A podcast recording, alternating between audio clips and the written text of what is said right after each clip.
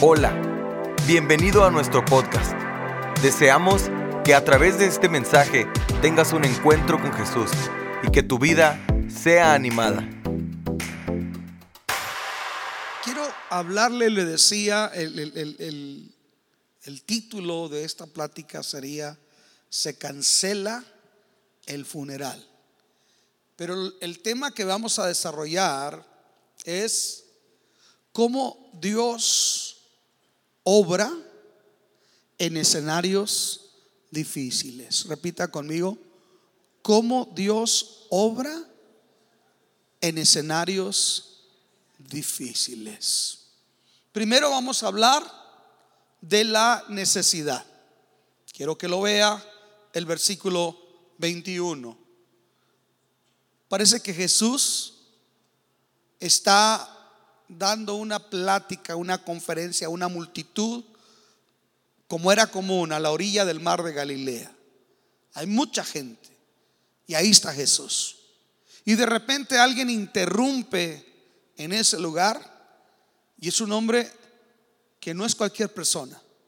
La Biblia dice que es uno de los principales de la sinagoga, el equivalente el día de hoy a lo que sería un pastor.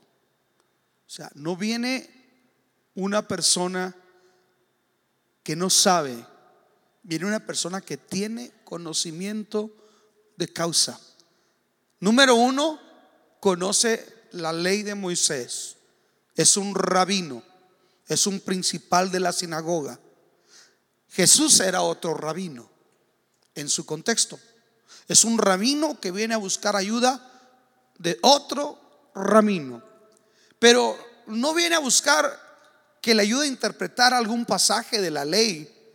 No viene a pedirle un consejo con respecto a algún asunto, sino que viene buscando a Jesús como el sanador, como el que obra sobrenaturalmente por encima de las circunstancias.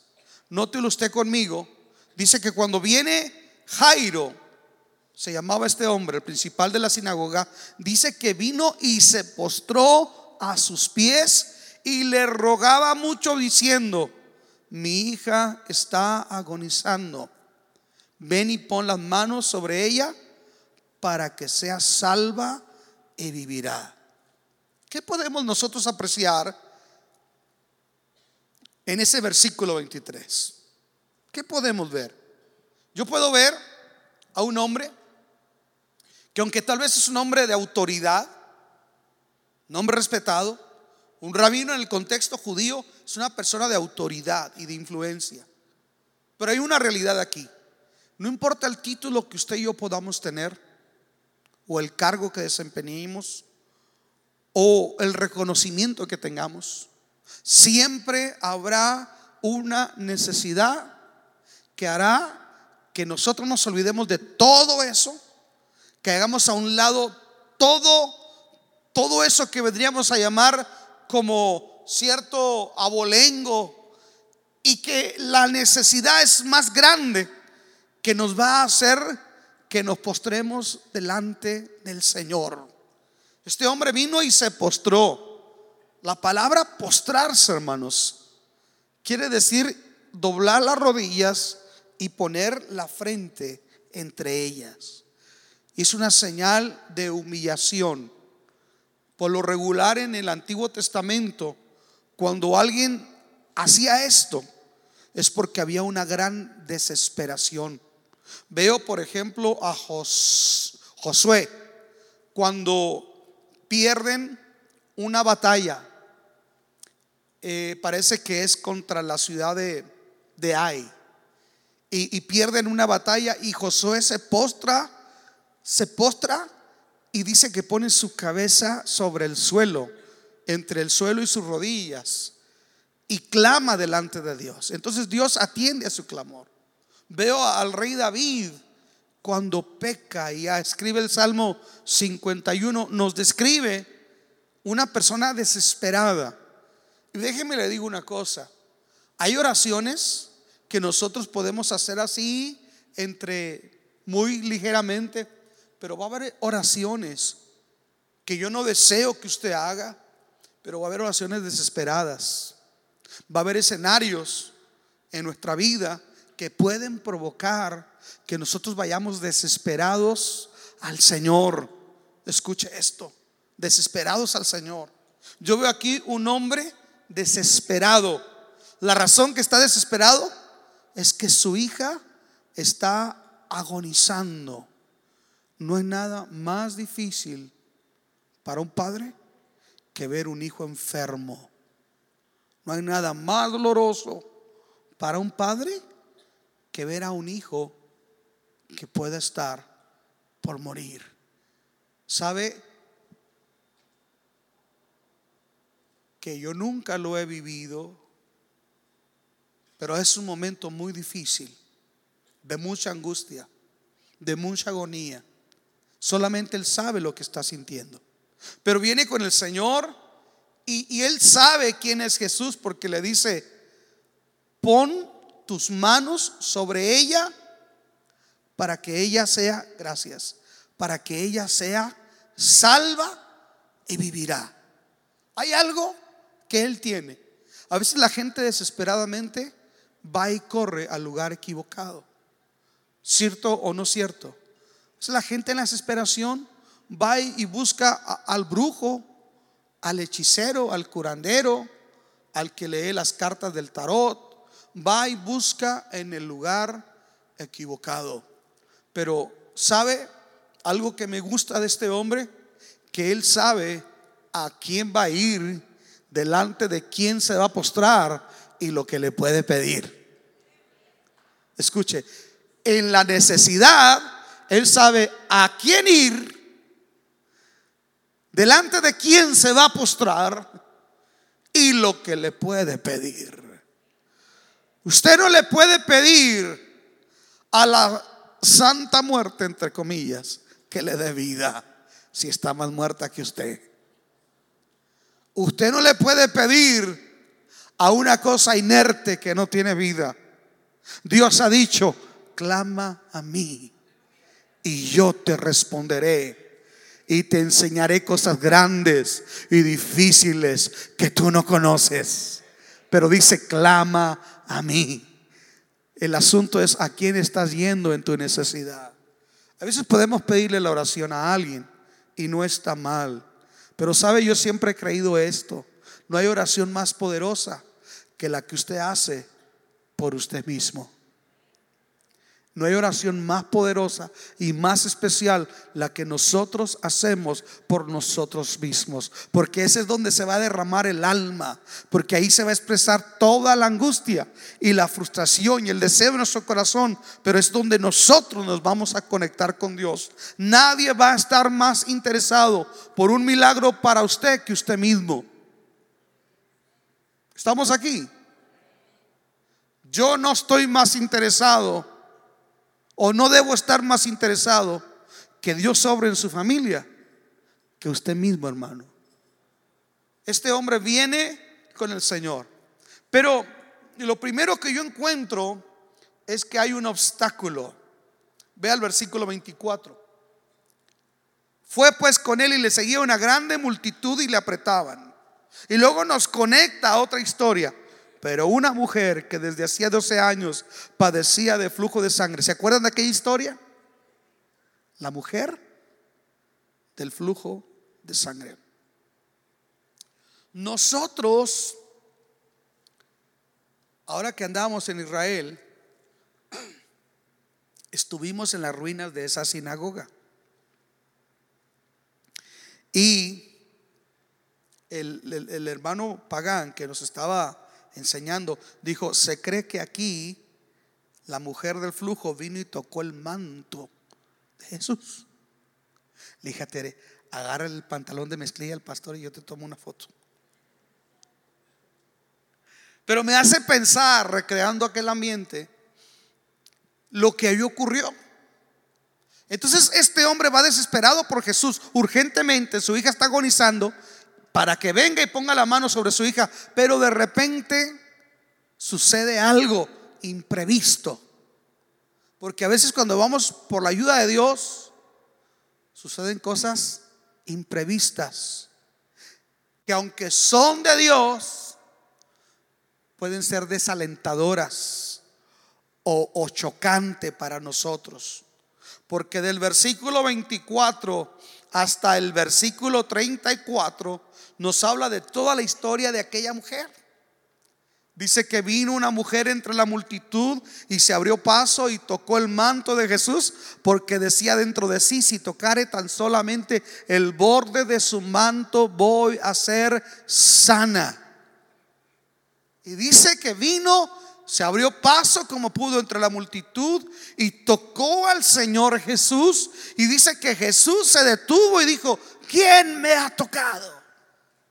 Escuche, ¿quién me ha tocado? porque poder ha salido de mí. Le dice Pedro, Señor, ¿ves que la multitud te aprieta y todavía estás diciendo, ¿quién me ha tocado? Y dice Jesús, sí, alguien me tocó. Imagínense, Jesús tratando de convencer a Pedro que alguien lo tocó. Y el que venía a llevar a Jesús urgente, ahí está. No sé cómo se siente usted cuando usted quiere que lo atiendan y algo o alguien se atraviesa. ¿Ah? ¿Cómo se siente? Usted va a una dependencia de gobierno donde usted esté, usted está haciendo fila, le toca su lugar y de repente algo pasa y se va el empleado y está teniendo otro problema. El caso es que usted se desespera. Bueno, ahí empieza a ocurrir algo que a mí me llama mucho la atención. Porque yo quiero pensar que como padre, este hombre está desesperado, está afligido, pero me atrevo a decir que ahora está empezando a sentir un poco de frustración y hasta un poquito de coraje. Lo que yo sí sé es llevar a un hijo a la sala de emergencias.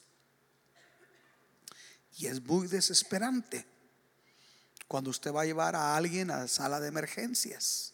Usted quiere llegar rápido y que lo atienda el médico, el mejor médico, rápidamente. ¿Sí o no? Usted no quiere tratar ahí con el que le toma los datos. No, métame ya. Mi dolor, mi, mi muela, qué sé yo. Métame, por favor, ya. Yo creo que este hombre estaba desesperado no por él, por su hija. Sin embargo, empieza a ocurrir algo que, aunque es de Dios, para él no tiene sentido. Escuche, porque Jesús se detiene, hermanos. Voy a tomar un poquito de té, si me permiten. Jesús se detiene. Y entonces Jesús empieza a decir, sí, alguien me ha tocado porque poder y virtud ha salido de mí. Y Pedro le dice, no, Señor, ¿cómo que alguien te ha tocado? Pues si todo el mundo te está apretando. No, pero no estoy hablando de un toque físico solamente. Estoy hablando de que alguien ha tocado. Me ha tocado con fe. Alguien me ha tocado en espíritu porque el poder de Dios ha salido de mí. Y entonces mientras ellos están hablando, la mujer dice, yo, yo, yo fui el que te toqué, Señor. Yo fui la persona que te toqué. Y ya le empieza a decir, y yo quiero que vea conmigo, dice el versículo, uh, el versículo 30, cuando dice Jesús, ¿quién me ha tocado? Los discípulos dicen, ¿ves que todos te tocan? Versículo 31. Entonces la mujer, el 33, dice, temiendo y temblando, sabiendo lo que en ella había sido hecho, vino y se postró delante de él y le dijo, toda la verdad. Primero, ocurre un milagro. Jesús se detiene. Jesús discute con Pedro que ha ocurrido un milagro. Ahí están ellos discutiendo, entonces hasta la que la mujer se da cuenta y dice, yo tengo que testificar que fui yo. Ya viene y le dice, pero hay un problema.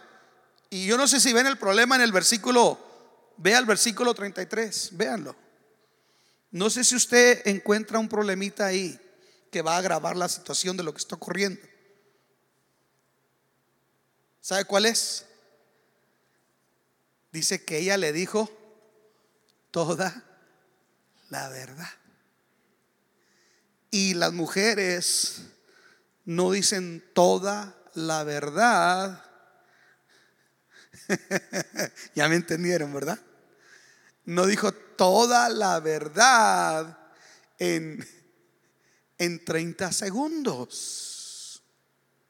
Fíjate, Señor, primero que nada, yo nací allá en un pueblito de, de, de, un, cielo muy bonito, arrebolado, bla, bla, bla, soy hija de fulano. Así la gente dando santo y seña. Pero sabes que a, una vez me detectaron y anduve con este médico, este médico me dijo esto, fui con aquel otro, porque dice la Biblia que había padecido mucho de muchos médicos y nada le había aprovechado, antes le iba peor. Entonces la mujer le tiró, hermanos, como dicen aquí, todo el rollo. Y mientras ella está diciendo toda su experiencia de vida, le está dando todo, todo su resumen, su currículum, todo lo que ha sido su vida, imagínese al pobre de Jairo. Aló. Yo no creo que Jairo estaba diciendo gloria a Dios. Aleluya. No. Jairo estaba diciendo, Señor, por favor, por favor por favor, escuche, yo no sé cuánto tiempo pasó ahí. Total, que yo veo aquí que está ocurriendo algo que aunque es de Dios, aparentemente para Él es desagradable. Escuche esto.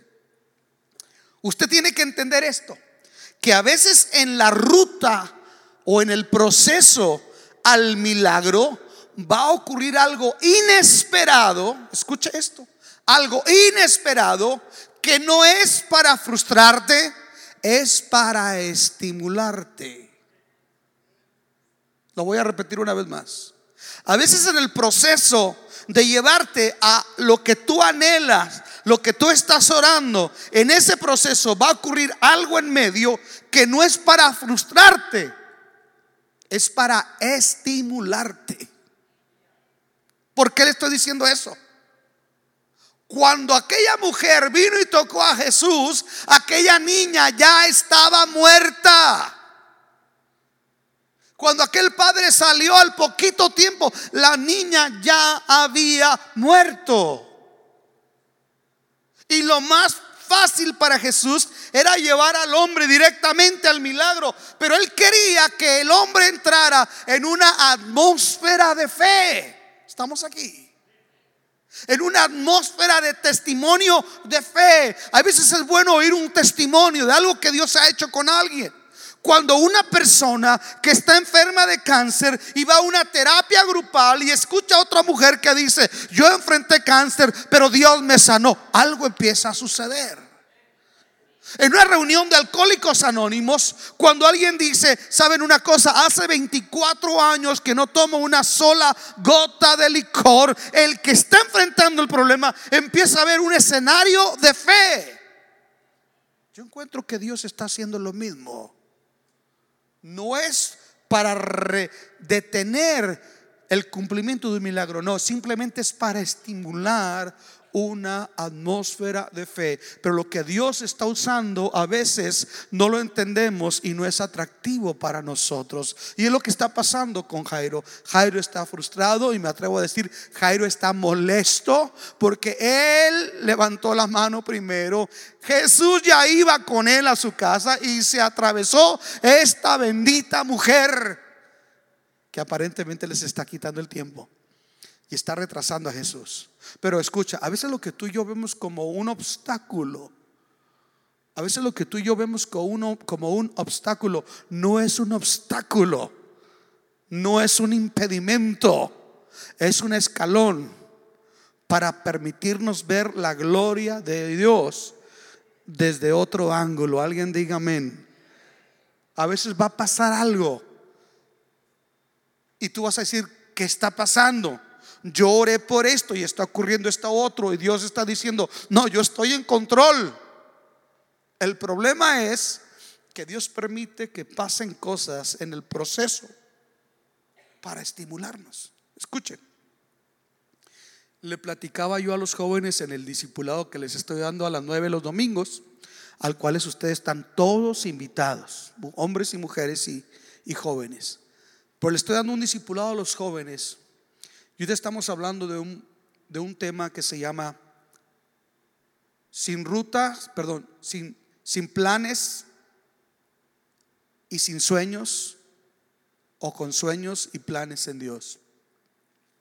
Yo les decía a los muchachos que a veces en el plan de Dios, Dios te dice, te voy a llevar de punto A a punto D o punto Z.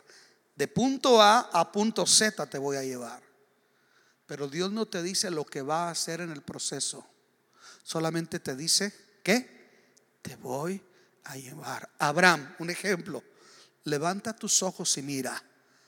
Hasta donde vean tus ojos, esa tierra se la voy a dar a ti, a tus hijos y a los hijos de tus hijos por heredad perpetua. Y se lo firma, yo, Jehová, tu Dios. Pero no le dice que para que eso se cumpla van a pasar aproximadamente 430 años de esclavitud de sus hijos, otros 40 años en el desierto, son 470 y otros cantidad de años en la conquista de la tierra de Calán y van a pasar por mucho tipo de circunstancias. Dios no dice, escuche, Dios no dice santo y seña de lo que va a hacer. Dios nomás te dice, voy a hacer lo que yo voy a hacer. Y si lo que, si Dios te dijera cada cosa que está en el proceso, te desalentarías. Aventaríamos la toalla. Cuando a mí el Señor nos habló, en una reunión así como ahorita, una reunión sencilla. No creo que vino un profeta y, me dio una profecía. No, en una reunión de un miércoles cuando teníamos, rentábamos un local en la calle Rojas, en una reunión del miércoles adorando, simplemente el Señor me dijo, oh, póstrate y empecé a orar con Dios. Y, el Señor empezó a tratar conmigo y lo que el Señor me dijo, los voy a mover. Los voy a mover. Ha llegado el tiempo de moverlos de este lugar. Se levanta la nube, los voy a llevar a otro lugar. Y me dijo así el Señor, voy a usar gente de fuera. Cree solamente. Yo en lugar de decir, voy a buscar la confirmación de Dios, y no, me subí y le dije, hermano, tómense fotos, porque nos vamos de este lugar. Escuche, yo lo creí, pero no sabía todo lo que implicaba el proceso, todo el dinero que implicaba, todo el trabajo, todo el desgaste, todo lo que iba a aprender en ese proceso, no sabía. Y si Dios me hubiera dicho, mira, te vas a tupar con merengano, fulano te va a hacer tranza, pero de repente va a llegar este otro. Si, si Dios me hubiera dicho todo eso, yo me desanimo. Déjenme le digo una cosa. Pero Dios usó todo ese proceso para que mi fe creciera. No sé si me está entendiendo. Ahora ya no me preocupo por mil dólares o por dos mil. Ahora ya me preocupo por decenas de miles. bueno, mi fe ya creció para allá. Porque entramos a un edificio que es comercial y lo compramos y lo construimos, perdón, lo hemos habilitado y vamos a seguir haciendo. Pero a donde yo quiero llevarlo es a esto todo ese proceso que a veces yo lloré, que a veces me frustré, que a veces pasé por tantas cosas, escuche, sirvió para formarme, para hacerme entender muchas cosas y para crecer en la fe. Es lo que Dios está haciendo con. Y el asunto es que lo puede estar haciendo contigo ahora mismo. Tal vez estás en la ruta a algo que Dios te prometió. Pero lo que estás pasando ahorita no es atractivo, es desalentador. Es más, no sientes a Dios. ¿Le puedo ser sincero? A veces he doblado mis rodillas y no he sentido a Dios. ¿Aló? A veces he sabido que no lo siento, porque no siempre lo tengo que sentir, pero sé que tengo que seguir avanzando. Escuche. Irá andando y llorando, dice la, la palabra del Señor. Irá andando y llorando el que lleva la preciosa semilla, pero va a volver a venir con regocijo, con fruto, trayendo sus gavillas. Tal vez ahorita estás avanzando y estás preocupado. Tal vez ahorita estás avanzando y ves que Dios está atendiendo la necesidad de otro antes que la tuya. Tal vez tú metiste la aplicación delante del banco de Dios y sabes una cosa, atendieron a otro. Pareciera que Dios se ha olvidado. Pareciera que tú le estás orando y Dios no responde. Pareciera que Dios es insensible. Dios no es insensible. Dios está en perfecto control y te está formando y está trabajando en tu vida. Y él, no está tan interesado en el milagro como tú. Él más que estar interesado en un milagro, Él está interesado en tu formación. Porque a veces solamente estamos interesados por el milagro.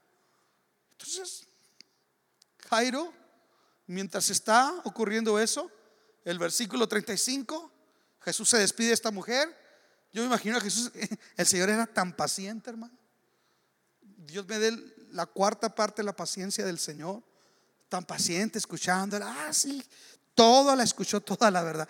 Me van a pedir a las mujeres por lo que dije, ¿verdad? Porque dije que la mujer le dijo toda la verdad. Pero cuando una mujer quiere platicar, platica, hermano. Alguien dígame. Bueno, nomás la mía, la de ustedes no que ahora está en la oficina, no le digan que lo que dije.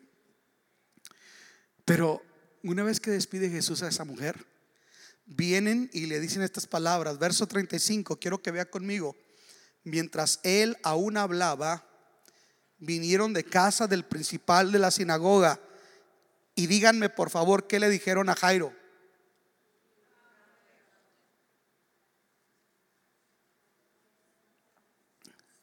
¿Qué le dijeron? Tu hija ha muerto. Y lo otro está más fuerte. ¿Para qué molestas más al maestro? Esto que está ocurriendo aquí, esto es un golpe duro, devastador contra la vida de Jairo. Tu hija ya se murió. ¿Ya para qué molestas al maestro? Y como que ahí hasta le están tirando a Jesús. Gracias. Es que así pasó con María y Marta. No, no, no, no. Yo, yo te avisé el martes. Martes, miércoles, jueves, viernes. Mire, está hablando Siri que estoy predicando, Siri, déjame en paz. Es el reloj, hermano. Me estaba preguntando, ¿qué quiere decir con que yo te avisé el martes? Discúlpame, eso es una falla técnica. Los que tienen teléfono saben lo que estoy diciendo. Bueno, ¿qué le estaba diciendo? Porque esta mujer me interrumpió. Oh, María y Marta, te avisamos el martes. Martes, miércoles, jueves, viernes. Tú llegaste ya el viernes, Jesús. El asunto era para el martes. Ya, ya no se preocupes, Jesús, le estás diciendo, goodbye. Ya no te necesitamos. Cuando este hombre te pidió que vinieras, debía de haber venido. Ya no te molestes. Le suena familiar. ¿Ah? Ya como que estamos entrando en familia, ¿verdad? No molestes más al maestro. Tu hija ya se murió. Y entonces, aquí es donde entramos, donde los escenarios se agudizan.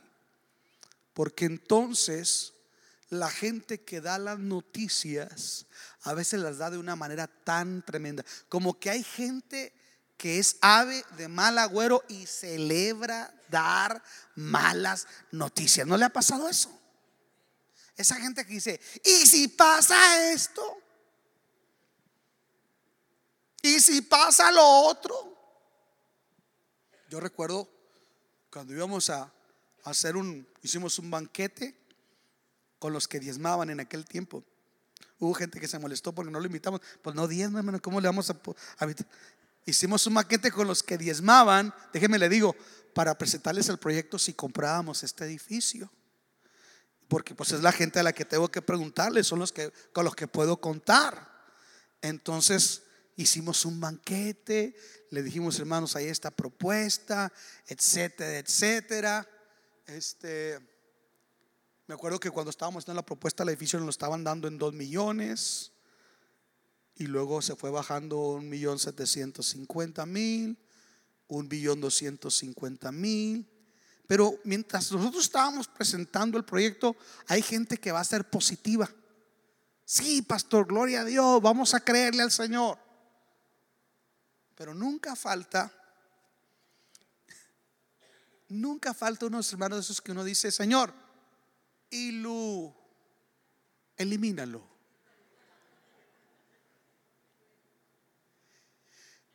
Y si no lo alcanzamos a comprar, y si quebramos, y si esa gente es tremenda, hermano. Y siempre va a haber gente de ese tipo. Ya no molestes al maestro, tu hija ya se murió, San se acabó.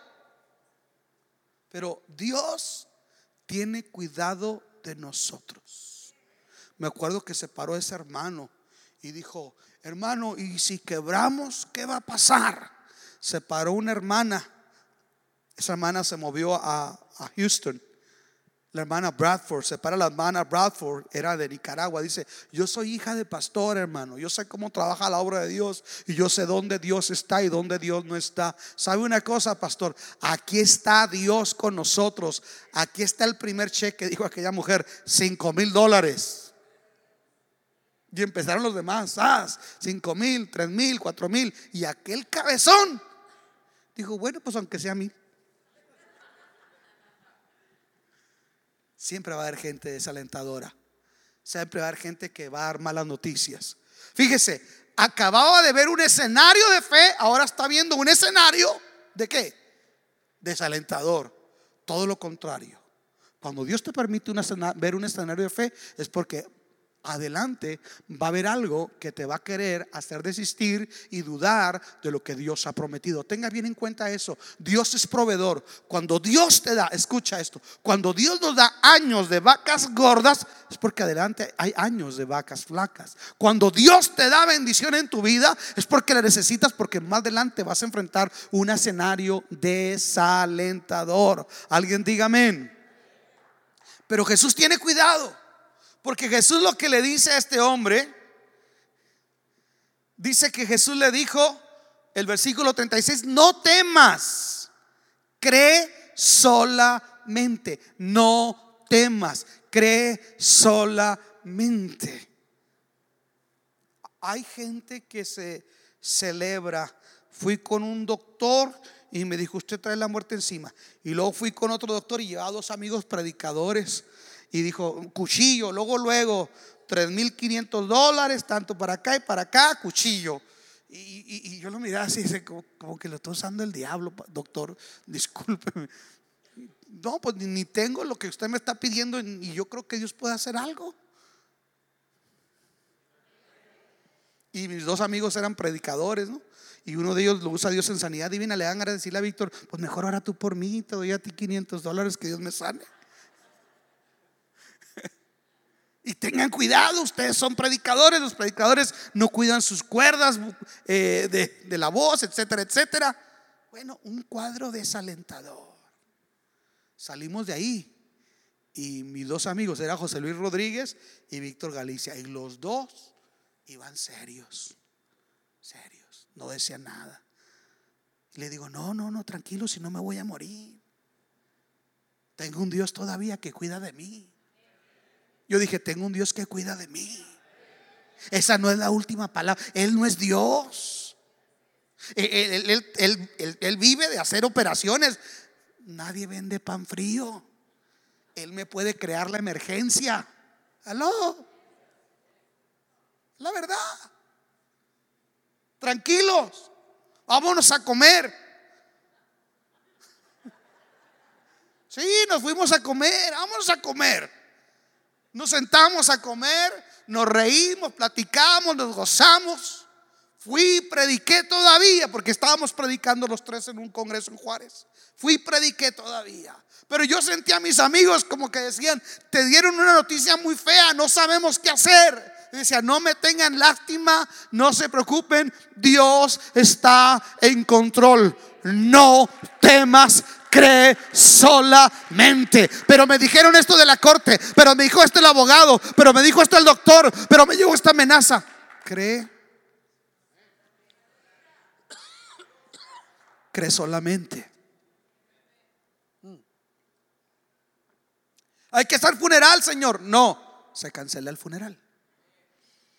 Cree solamente.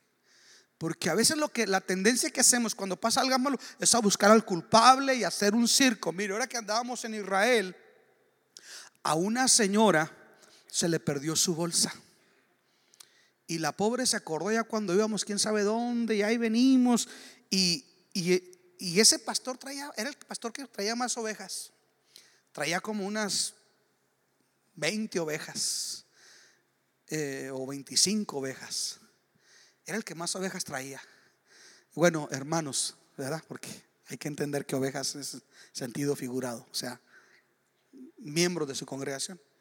Entonces se bajaron de nuevo a buscar la bolsa y no regresaban y no regresaban al camión. Y me dice el líder que iba con nosotros, dice Luis, vamos a ayudarlos. Cuando llegamos, hermano, la mujer lloraba con un sentimiento. Yo decía, no, aquí como que ya no es la bolsa. Le puso una regañada al pastor, la culpó, le dijo, bra, bra, bra, bra, bra, bra. Que a la pobre mujer, a su angustia, pues le puso más dolor. ¿Cómo siente uno que le digan fea? Te dije burro. Así estaba la pobre mujer frustrada. Yo la miraba que lloraba con un sentimiento. Y me dijo el, líder de nosotros, me dijo, ¿sabes qué? Le pusieron una regañada de las buenas, que ahorita no contribuye para nada. Lo que hay que hacer es encontrar el bolso de esa pobre mujer. Estaba su pasaporte, su todo. Y en Israel, hermano, usted le dice, I'm American, pues mientras investigamos, aquí te quedas. Entonces la mujer estaba desesperada. Y yo me acuerdo que miraba a la mujer, le dije, hermana, véame a los ojos. agarré las manos, dije, véame a los ojos, escúcheme. Yo sé que ya la regañaron, pero déjame le digo una cosa, véame a los ojos, su bolsa va a salir. Su bolsa va a salir. Su bolsa sale porque sale. Usted no tenga pena. Dios está en control. Oramos, Padre, te damos gracias. Tú sabes dónde está esa bolsa, tú sabes quién la agarró. Señor, creemos que esa bolsa regresa a la hermana en el nombre de Jesús. Pero si no le dije yo a esa mujer como tres o cuatro veces, no tema, no tema, no le dije, hermano. Y ahí le va. La palabra no temas aparece 365 veces en la Biblia. Una para cada día del año.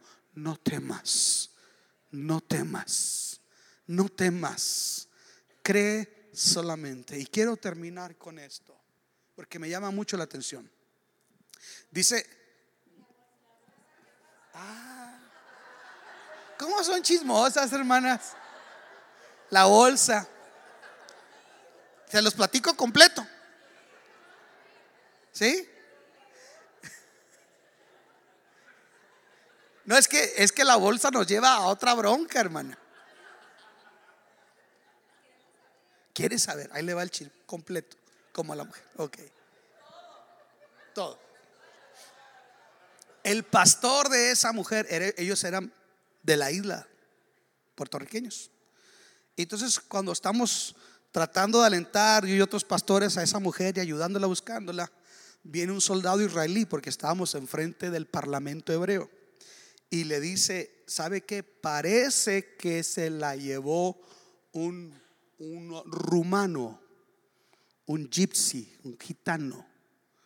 Entonces dice el pastor de ella, a mí, pastor ecuatoriano y otro pastor, y nos dice, y se la llevó un rumano, porque aquel andaba en un ambiente negativo, como decimos nosotros, mala leche y le dice, me dice, es el equivalente que se la haya encontrado un mexicano en Estados Unidos. ¿Quería saber más? Fíjate, fíjate, fíjate. No me hagan que cuente chistes, hermano. ¿Le sigo? Está sabroso. Oiga, a quemar ropa. Y luego la quiso componer. Dijo, bueno, no, no, un, dominicano. Le dijo el hermano Pagán, ya, cállate. A la gente negativa hay que decirle, cállate, calladito, te ves más bonito. Pero para hacerle la, historia corta, ese día nos fuimos al hotel y el día siguiente en el desayuno, estamos desayunando en el hotel y viene este pastor con su esposa, el que dijo eso. Y luego le digo a la esposa, ¿y qué pasó anoche? Dice, ¿qué cree, pastor? Llegó un autobús con turistas que eran de California y un turista mexicano se encontró la bolsa. Y fue el que le entregó la bolsa a la mujer. Ah, dije, ay, ¿quién, quién, quién? ¿De dónde era? Mexican pan de la guerra. Ah, lo agarré aquel. Me hice como el que no sabía. Le digo, oye negro, ¿qué pasó? Encontraron la bolsa. Le dije, ¿y pero cómo estuvo? Encontraron la, sí, sí, pero ¿quién se la encontró? Le digo, yo así soy de mula. lo bueno que se le encontró un mexicano, ¿verdad? Así terminó la historia. Pero salió la bolsa. El caso que él, el caso que él estaba muy negativo. Y para allá voy al, al último punto. Hay ver gente negativa. Dice la Biblia que cuando Jesús iba llegando a ese lugar, dice el verso 37, y no permitió que le siguiese nadie, sino Pedro, Jacobo y Juan, hermano de Jacobo, y vino a la casa del principal de la sinagoga, dice, y vio el alboroto y los que lloraban y lamentaban mucho, y entrando les dijo, ¿por qué alborotáis y lloráis? La niña no está muerta, sino duerme. Lo primero que yo encuentro, que Jesús encuentra ya un ambiente negativo. Entonces, ¿qué tenemos que hacer en medio de un ambiente negativo? Júntate con negativos y tú vas a ser negativo. Júntate con sabios y sabios serás. Jesús agarra lo mejor, voltea y dice, de los doce, Pedro, Juan y, Santiago, estos son más de fe. Vénganse ustedes para que al Judas no te lo traigas, no, no lo metas aquel condenado porque... Hay veces que hay gente, usted le tiene que decir, espérate, hazte para allá. Te veo después. See you next year. Te veo el próximo año. Jesús dice que no permitió que nadie le siguiera, sino Pedro, Juan y Santiago. Escuche, gente de fe. Usted se junta con gente, usted anda desalentado y va con otro desalentado, te va a hundir. Usted anda murmurando y va con otro amargado, te vas a terminar peor. Hay gente que es tóxica. Hay gente que no te va a aportar. Hay gente que tú tienes que entender que hay que hacerlo para un lado, aunque traiga Biblia. Escuche. Y Jesús llega y confronta ese escenario y le dice, ¿por qué están haciendo tanto alboroto? Y le dicen, es que la niña está muerta. ¿Cuál muerta? La niña no está muerta. Wow, ¿y es donde entra el Señor? lo que tú ves muerto, Dios dice no está muerto, está en reposo. Quiere decir que tu esposo, tu esposo inconverso, tal vez es un predicador en reposo. ¿Me está entendiendo? No sé si usted está entendiendo que tal vez esa casa que usted ha orado y ha anhelado y se la ha pedido a Dios, Dios te está diciendo, ese proyecto no está muerto, está en reposo. Wow. ¿Cuánto me están entendiendo? Diga, levante las manos al cielo y diga conmigo, lo que yo le he pedido a Dios, dígale, lo que yo le he pedido a Dios no está muerto, está en reposo, pero se va a levantar y viene a mi vida. Alguien déle un aplauso a Jesús. Alguien diga amén. Alguien diga, Sandrita, creemos que un milagro se va a despertar. Creemos que la fe se va a despertar. Creemos que algo Dios va a hacer en su hija. Ahorita está en reposo. Ella misma está en reposo, pero Dios la va a levantar, Dios va a resucitar la fe. Alguien diga amén. Hoy estoy aquí para decirte, escucha, lo que tú ves muerto, Dios dice, todavía está vivo. Lo que tú ves perdido, Dios dice, todavía no está perdido. Lo que tú ves que hay una esperanza, Dios dice, todavía hay esperanza. Eso es lo que Dios ve y tenemos que ver las cosas como Dios las ve. Y, y lo que más me llama la atención de este pasaje. Dice que mientras Jesús decía eso, se burlaban de él. Hay gente que se va a burlar cuando tú hablas el lenguaje de Dios. Hay gente que se va a burlar cuando tú hablas los sueños de Dios para ti. Hay gente que te va a menospreciar cuando tú crees y confiesas y declaras lo que Dios ha dicho. Hay gente que te va a menospreciar. Se burlaban de él decían que estaba loco. Pero lo que hizo Jesús cuando llegó los echó fuera, dice, los echó fuera y se quedó solamente con Pedro, Juan y Santiago y el padre y la madre de la niña, porque tienes que entender una cosa, hay cosas que Dios no quiere un auditorio muy grande, hay cosas que Dios dice, nomás lo vas a ver tú, tus hijos, alguien diga amén, y posiblemente un hermano. Hay cosas que Dios no va a hacer en una multitud. Dios va a decir, los interesados. Es como cuando está un enfermo, familiares de fulano, nada más, vengan para acá. A lo que está haciendo Jesús. Hay gente que tiene que entrar aquí. Porque hay gente, escucha, hay gente que no anhela tu bendición. Hay gente que no cree en tus sueños. Hay gente que no cree. Hay gente que solamente ve tus faltas, tus deficiencias, pero no ve el potencial de Dios en ti. Estamos aquí.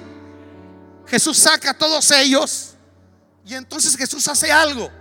Porque la traducción dice que cuando Jesús toma a la niña y le dice Talita Kumi y, y Casiodoro de Reina traduce que dice Niña, a ti te digo, levántate. Pero Talita Kumi tiene un significado todavía más profundo. Talita tiene que ver con el talí, el talí de la oración. Ese manto que se ponen los judíos para orar, el talí. El talí tiene que ver con oración. Si ustedes ven la bandera de Israel, ¿me puede traer alguien la bandera de Israel si es tan amable? La bandera de Israel es un talí de oración.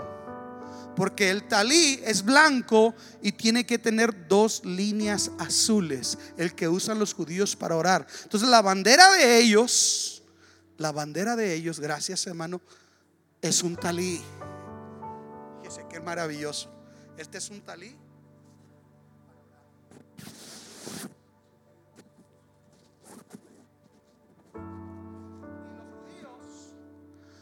Cuando hablan del talí y de la oración, el talí es todo lo que está debajo del manto de la oración. Es lo que, es lo que Jesús está diciendo aquí.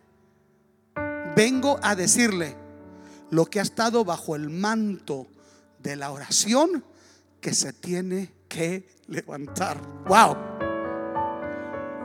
Lo que está bajo el manto de la oración, lo que le has pedido a Dios, lo que le has clamado a Dios, lo que has experimentado que Dios ha tocado tu vida cuando tú lo has orado, eso se tiene que levantar. Talita Kumi, a ti te digo, la oración que hizo tu padre por ti antes de irme a buscar, el clamor que tu madre ha estado haciendo antes de irme a buscar, lo que se puso debajo del manto de la oración, se tiene que levantar. Deseamos que Dios haya hablado a tu vida de una forma especial. Si deseas saber más sobre este ministerio, visita nuestra página www.canticonuevo.tv y nuestras redes sociales Cántico Nuevo EP. Y recuerda, tus mejores días están por venir.